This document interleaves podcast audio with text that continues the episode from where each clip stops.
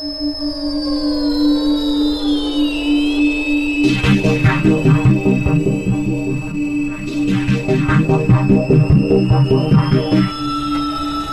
take your seats quickly, ladies and gentlemen. Vos sabés, eh, eh, Tony, que en el 2008 fue la final más rápida de la historia de Roland Garros.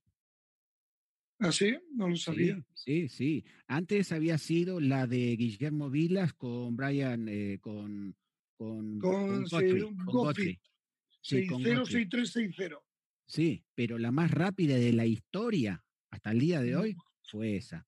Así que el hombre llegaba con todo. Eh, bueno, contame la pelota del match point. ¿Miraste para abajo? ¿Lo miraste a él? ¿Rezaste? ¿Qué hiciste? ¿Te acordás? Bueno, yo estaba bastante nervioso. Yo recuerdo que le había dicho a Rafael, y eso demuestra lo buen entrenador que soy, yo le dije, Rafael, si tienes match point, sacas a su revés, le das fuerte con tu drive y te, y vas, no, escúchame, le tiras sobre su revés y te vas para la red. Le dije yo, no te lo pienses, porque sabía que sería un momento de tensión. Y Rafael me hizo caso, pero Federer no me hizo caso y nos hizo un passing. Sí, Digo, pase joder, passing dije, Claro, pero no le dijiste lo que iba a hacer el otro. No, pero le dije, joder, le dije eso y, y Federer no, no nos hizo. Y ya en el, en, en el último momento, y era una cuestión de, de suerte. Pero mira lo que pasó. Federer falló la bola que tuvo más tiempo para pensar. ¿Sabes? Porque en los otros passings, Federer había restado rápido. Había hecho un golpe sin pensar, pam, pam. Y en cambio en este, le vino la pelota recuerdo, Rafael sacó, Federer restó mal, Rafael se asustó y solo metió la pelota dentro, pero una bola relativamente fácil. Y Federer, que tuvo todo el tiempo del mundo, la tiró, ah, no sé, un trozo así por debajo del, de De la la red. red. ¿Y En qué fin. pasó en ese momento? ¿Y qué pasó después? Bueno. Contame. Bueno, ¿qué pasó? Pues inmensa alegría, como te puedes suponer. Hacía años, cuando él era joven, yo le decía a Rafael, tenemos que ganar un día Wimbledon. Este era, porque yo pensaba que Roland Garros lo ganaríamos seguro. Entonces decía, tenemos que ganar Wimbledon. Él creció, venga, porque ningún español desde Santana lo había hecho Manolo, y a, y a mí me gusta también diferenciarnos. Y recuerdo que la idea era siempre esta. Y claro, la sensación, pues, bueno, una inmensa alegría. Tú has luchado toda la vida para conseguir cosas grandes, para mejorar, pero también para tener éxito en distintas superficies. Y eso era la culminación de saber que habíamos mantenido la progresión. No, es increíble, es increíble estar escuchándote porque estoy viendo los partidos de él, los que nos ha comentado y todo encaja, todo va a, donde, a donde fuiste vos al inicio. Eh, ahora te quiero sacar un poquito de Rafa. Contanos qué jugador de los jóvenes, ¿sí? ves con mayor posibilidad de ganar, de empezar a ganar eh, torneos de Grand Slam. Bueno, yo creo que, que todos tienen la posibilidad de ganarlo. Zverev, Tiem, Sisipas, Kirios mismo tendría la posibilidad. Si, Pero si hay, que arreglarle, hay que arreglarle la sí, cabeza a ese si, chico. si- la si arreglar. cambiara, si cambiara un poco de actitud. Yo creo que al final todos tienen sus opciones. Evidentemente, el que está, ha estado más cerca es Dominic, ¿no? Dominic. que ya ha hecho dos finales de Roland Garros, final en el Open de Australia, estando muy cerca de la victoria.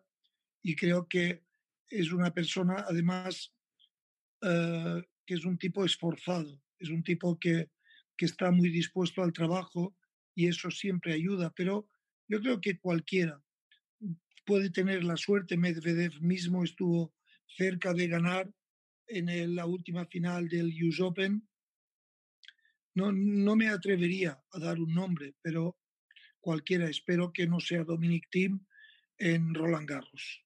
Espero que Lo único, que ganen otro, que ganen otro, pero no, pero no en Roland en Garros. otro sitio. Pero Claro, como ustedes han ganado tan pocos torneos en Roland Garros, el décimo Claro. tercero no vendría mal, ¿no es no cierto? vendría mal. Eh, Vos sabés, ¿está de acuerdo en lo que dijo Rafa, que el mejor físico de los jugadores de tenis, el que mejor físico tiene, es Dominic Thiem? No, no estoy de acuerdo. Yo creo que el que mejor físico tiene es uh, Djokovic. ¿Te gusta Djokovic? Es que Djokovic tiene un físico que le permite atacar y defender. Es muy, es muy elástico. Llega a todas las bolas. Es verdad que Dominic tiene una potencia superior, pero creo que la, ductilidad del cuerpo de Djokovic es superior a la de, a la de.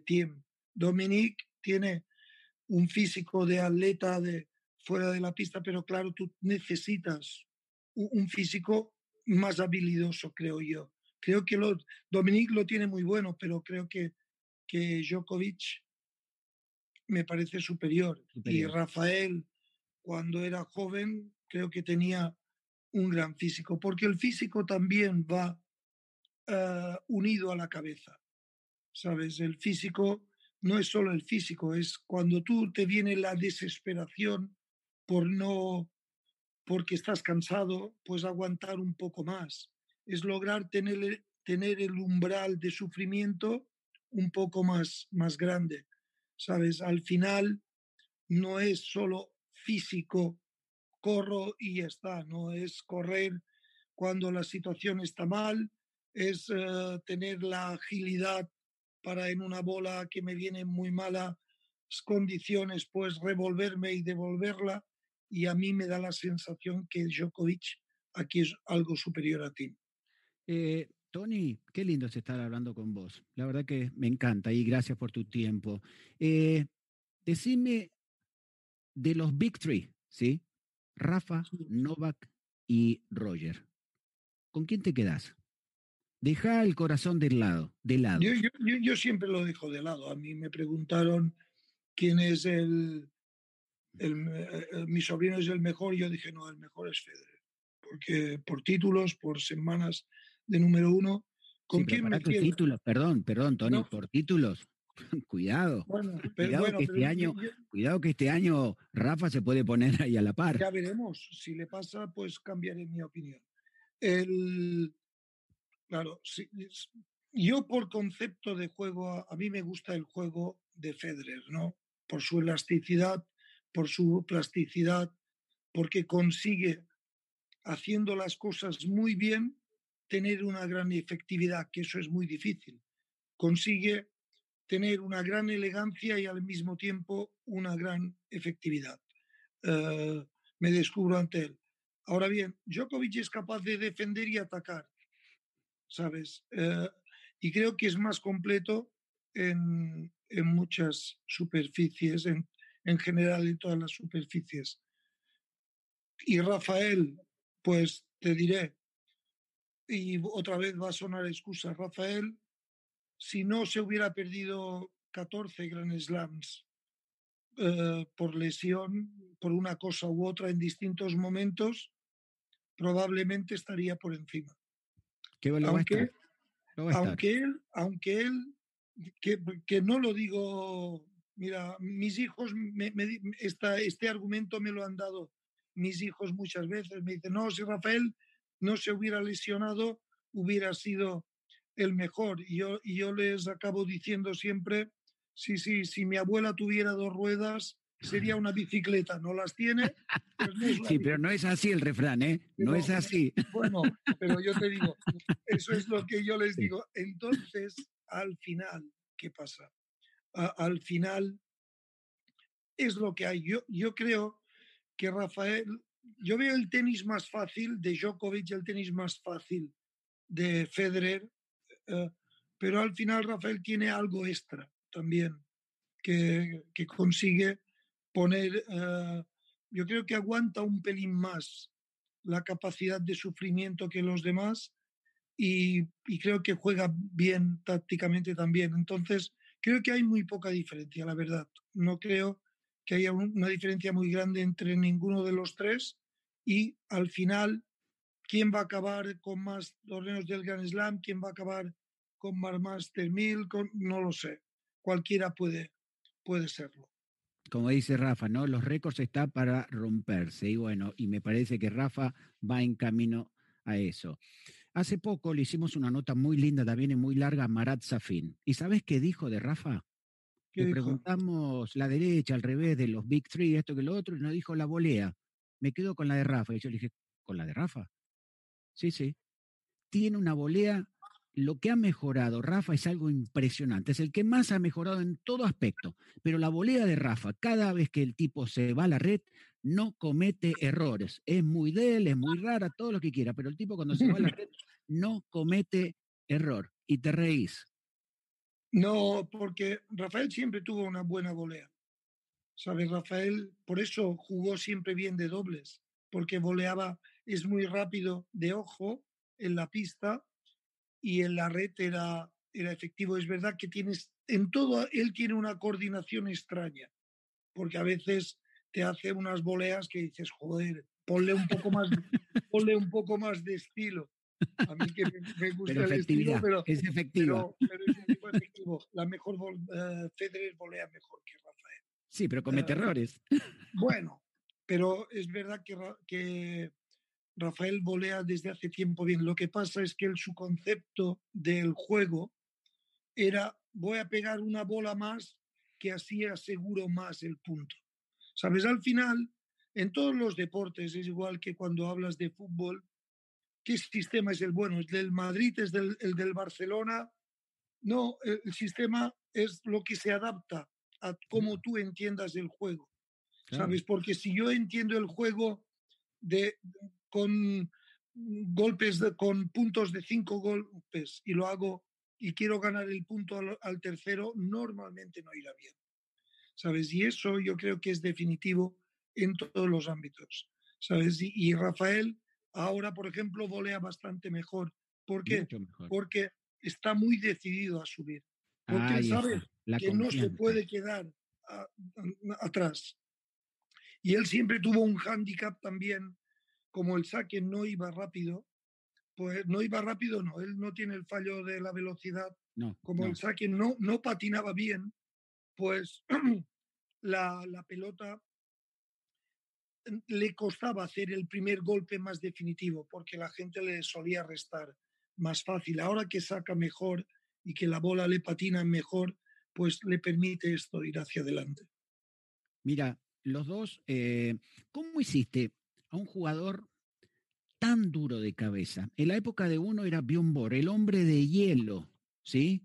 No se le movía una pestaña para ganarle un punto, para ganarle un punto que vos lo debes recordar muy bien. Sí, sí, eh, le tenías que tirar con una silla y así todo el tipo no decía nada. No decía nada, sí, sí. ¿Cómo lograste?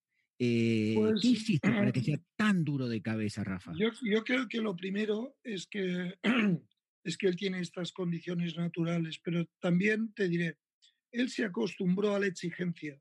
Él cada entreno, desde muy pequeño, era máxima exigencia. Estaba prohibido, yo cuando él llegaba, yo le decía siempre, lo primero, buena cara. Él nunca ha tirado una raqueta en el suelo, no, nunca ha roto una raqueta de manera intencionada. Igual, ¿eh? que Safin, igual que Safin. igual que Safin. nunca rompió una raqueta, ¿por qué? Porque a mí esto hubiera significado una falta de ánimo, ¿sabes? Y una frustración que yo, a mí personalmente me molesta mucho. A mí me molesta la queja y me molesta la frustración, porque la frustración viene siempre de una falta de ánimo y de una sobrevaloración personal. Creerte que por ser quien eres no puedes fallar, no puedes hacer eso. Cuando tú vas haciendo eso cada día, acabas que esto es lo normal. ¿Sabes? Él no podía caer en el desánimo cuando era pequeño, porque yo le decía, Rafael, ¿cómo quieres no fallar? ¿Fallas Sampras? No vas a fallar tú, que eres una cafetera. Claro que fallas, ningún problema. Pues asúmelo, asume que no eres muy bueno, pero lucha para serlo. Y eso era cada día, cada día. Al final, vuelvo a repetir, él tenía un don natural, un don natural que lo llevó hasta el extremo. Pero ese don, ese don natural, fuiste vos el que le ibas todos los días de chiquitito poniéndole, regándolo, regándolo, regándolo para lograr. Bueno, ya te digo, a, mí me molesta mucho la.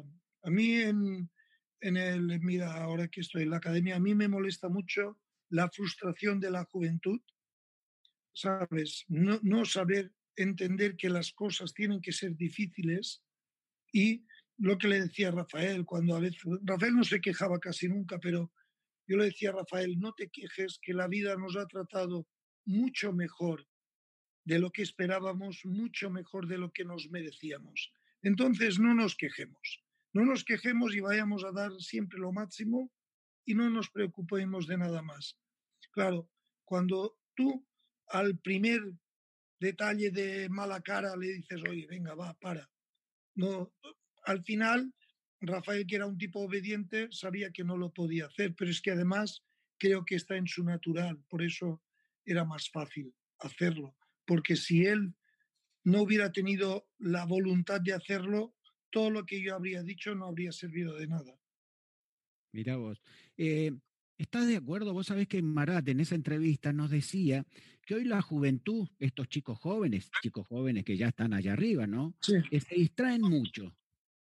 ¿Estás de acuerdo con, toda la, con, toda la, ah, tecnología que hay? Hay dos cosas que para mí han sido fundamentales. Mira, lo primero es que tenemos una falta de atención general. los chicos de hoy en día les cuesta mucho poner atención, ¿sabes? En lo que hacen.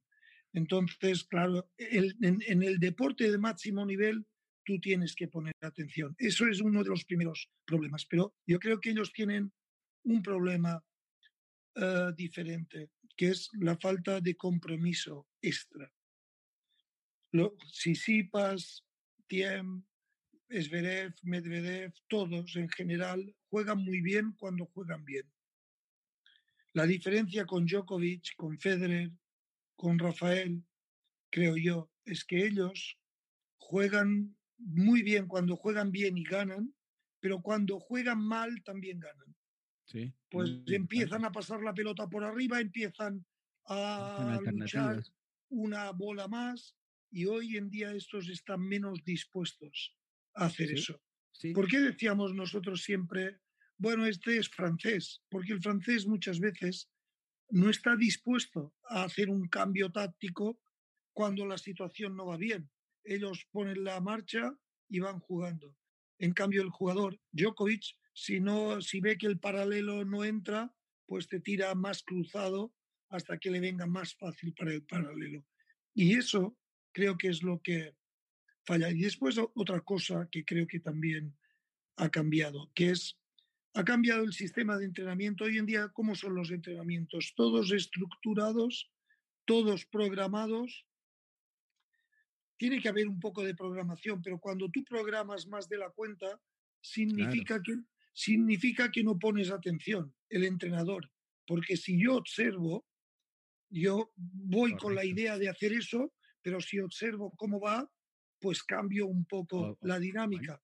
Y después hemos entrado en un mundo de tecnología donde damos valor a lo que es secundario, ¿sabes?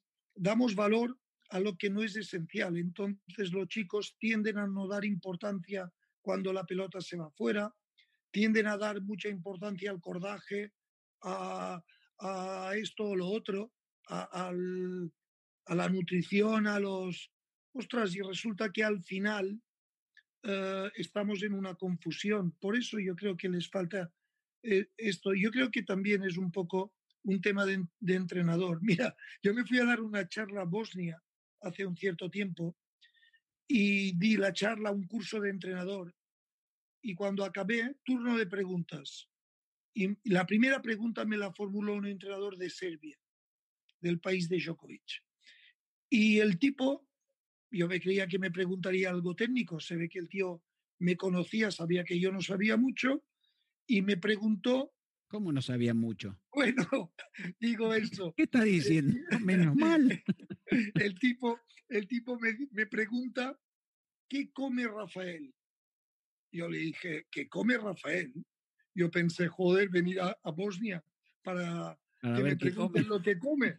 Y yo dije, yo le dije, yo qué puñeta sé lo que come Rafael, yo no soy su madre, no tengo ni idea, no sé lo que come. Y el, y el tipo no quedó contento con la contestación. Me dijo, no, no, Rafael seguro que ha cambiado la alimentación, está más delgado.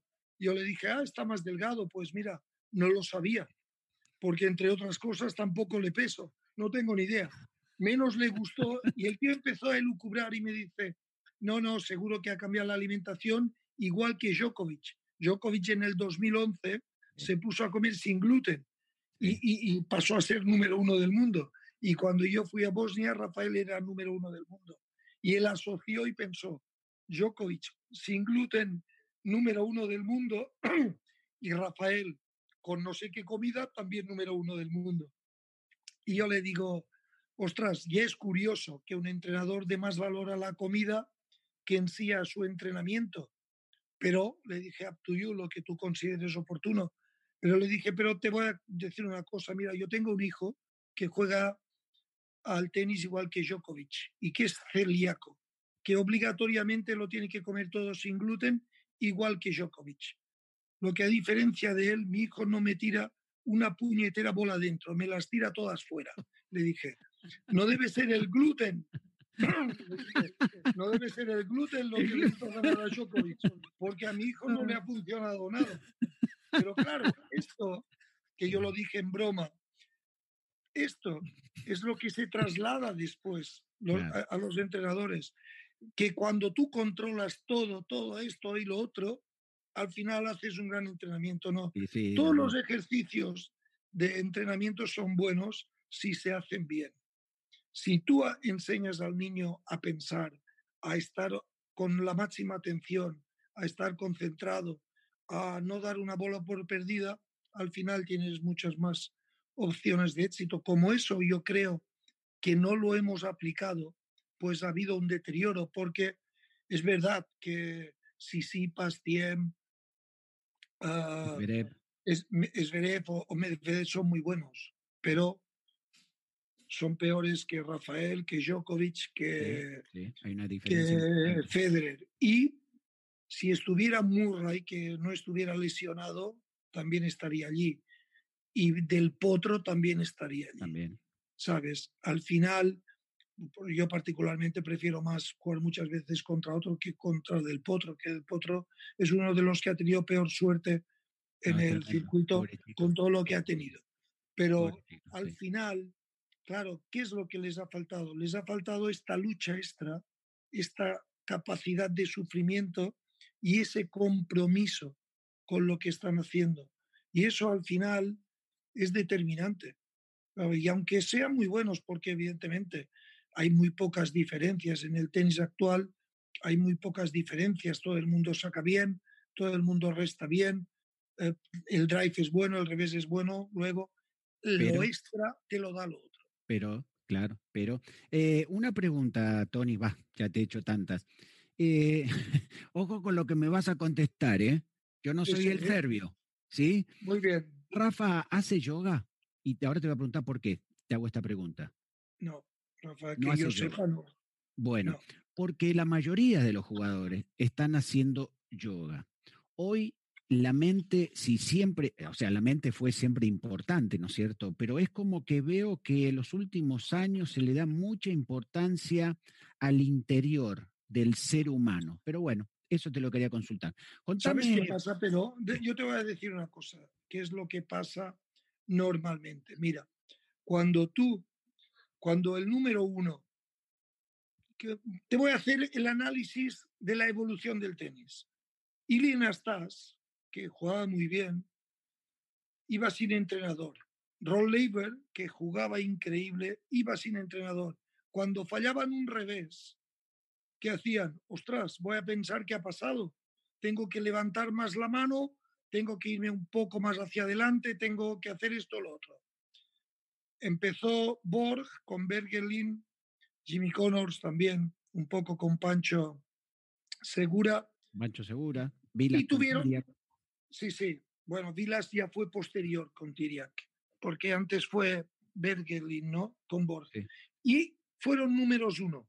Con el entrenador, a partir de aquí, todo el mundo los pensaron, bueno, estos son, son los mejores si tienen entrenador, pues vamos a coger entrenador. Y el entrenador pasó a ser necesario.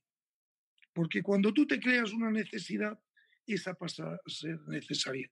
Después, a un tenista se le ocurrió ir con el preparador físico. Ostras, y si funcionó, pues todos los siguientes, ostras, vamos a ir con el preparador físico. Después, al siguiente tenista se le ocurrió a uno ir con un cocinero. ¡Ostras! El Raonic también se puso con el cocinero.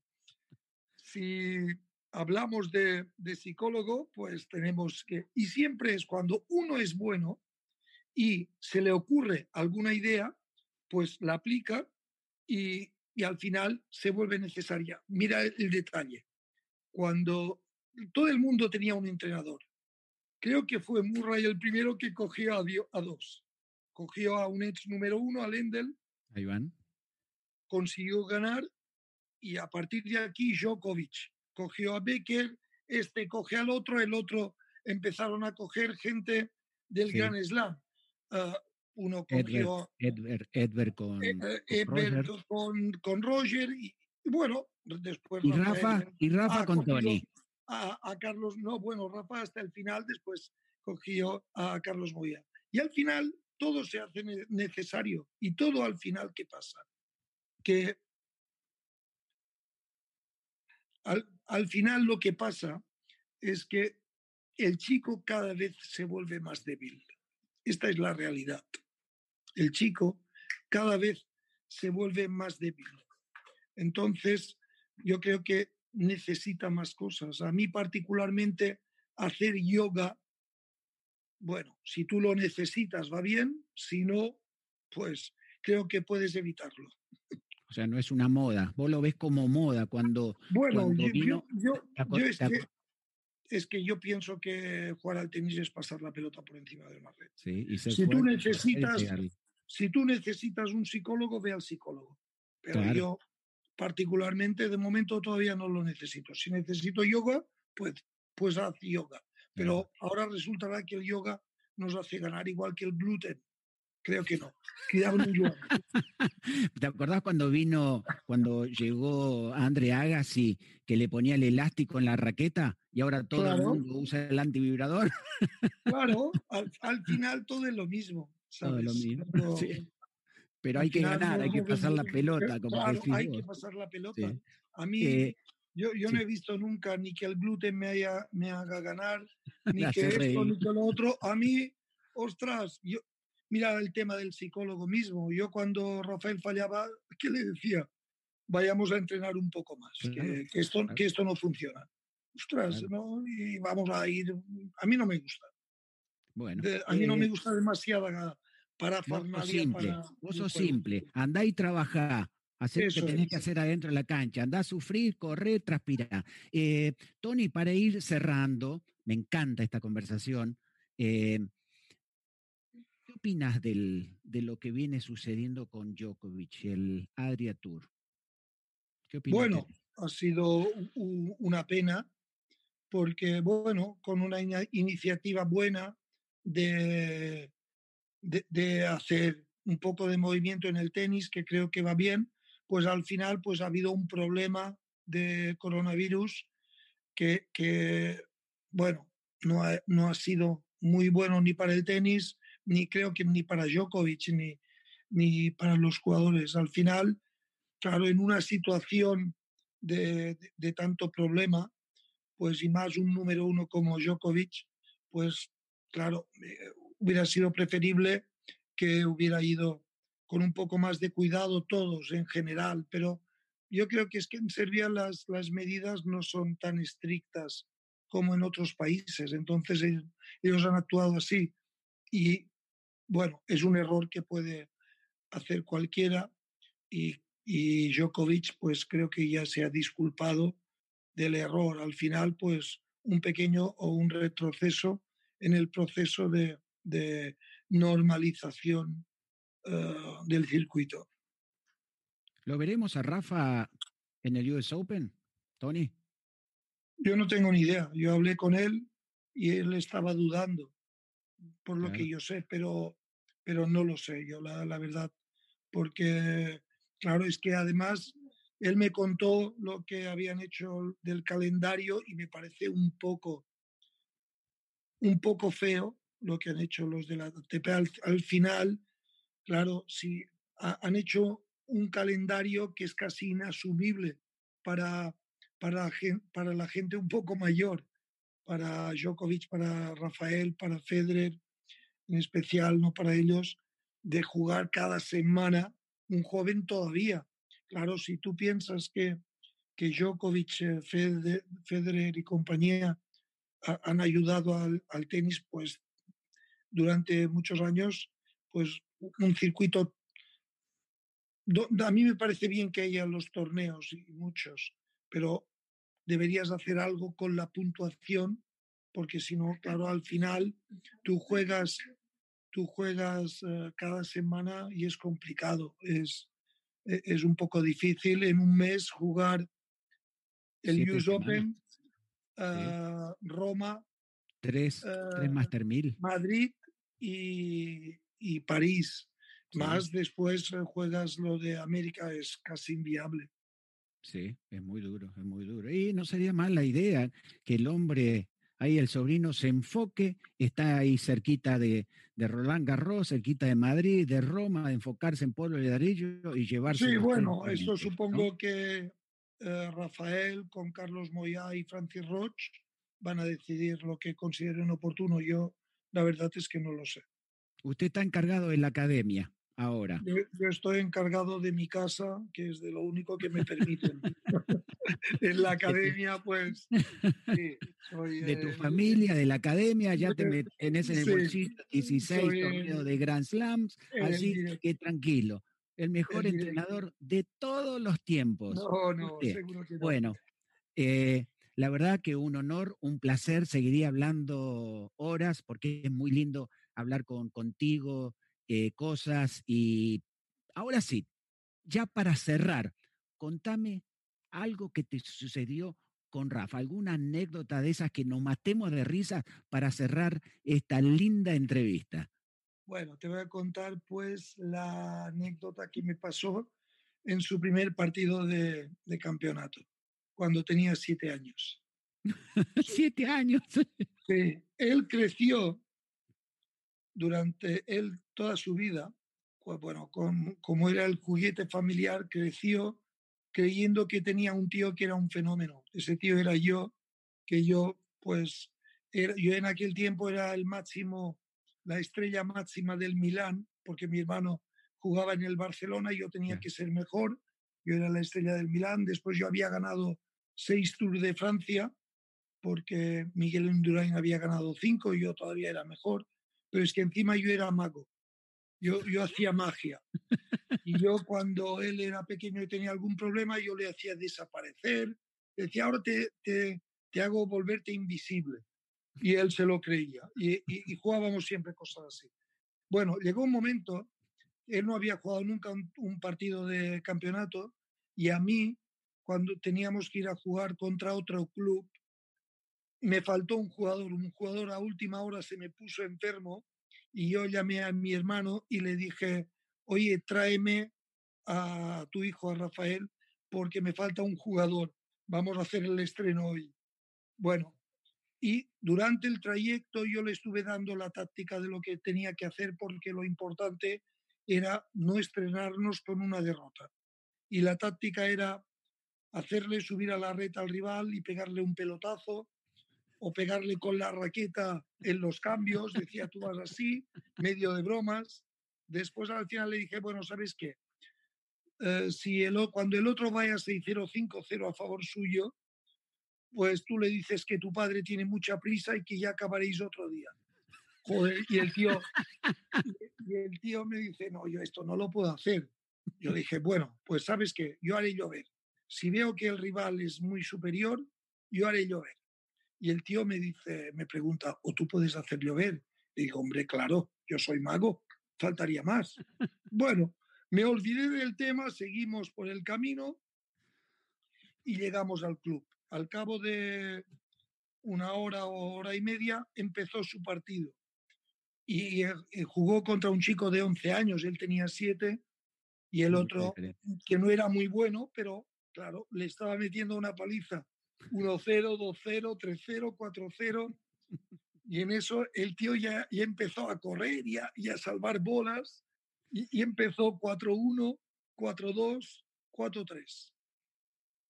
Jugábamos en pistas de tenis quick y, y, la, y se puso a llover. Y la pista se puso muy resbaladiza. Claro. Y yo dije, joder, este tío, este sobrino mío se me va a estrellar. Así es que paré el partido, paro el partido y yo me cobijé, le dije, no, no, salí, salí, que esto es peligroso. Me cobijé debajo de un porche que había allí en aquel club y cuando el rival no lo vio, mi sobrino se me acercó sin que el otro se diera cuenta y me, me, me hace así, oye, Tony, creo que puedes parar la lluvia a este tipo me parece que le puedo ganar. El tío creyó que yo había hecho eso de llover. Y de hecho, cuando jugó la final de Wimbledon, que hubo interrupción por lluvia, en la primera interrupción, que íbamos dos sets a cero para Rafael, lo primero que hizo eh, Rafael cuando entró fue decirme, no, Tony, ahora no era el momento de hacer llover se acordaba de aquello. Qué lindo, qué lindo, Tony. La verdad que un, placer, un honor, felicitaciones. Eh, seguí sacando jugadores, algo muy lindo. Una nota realmente espectacular. Muchísimas gracias. ¿eh? Gracias a ti, faltaría más. Un abrazo. Eh, esta fue la voz de Tony Nadal aquí en ESPN. Soy José Luis Clerc y les agradezco mucho por haberme acompañado. Chao.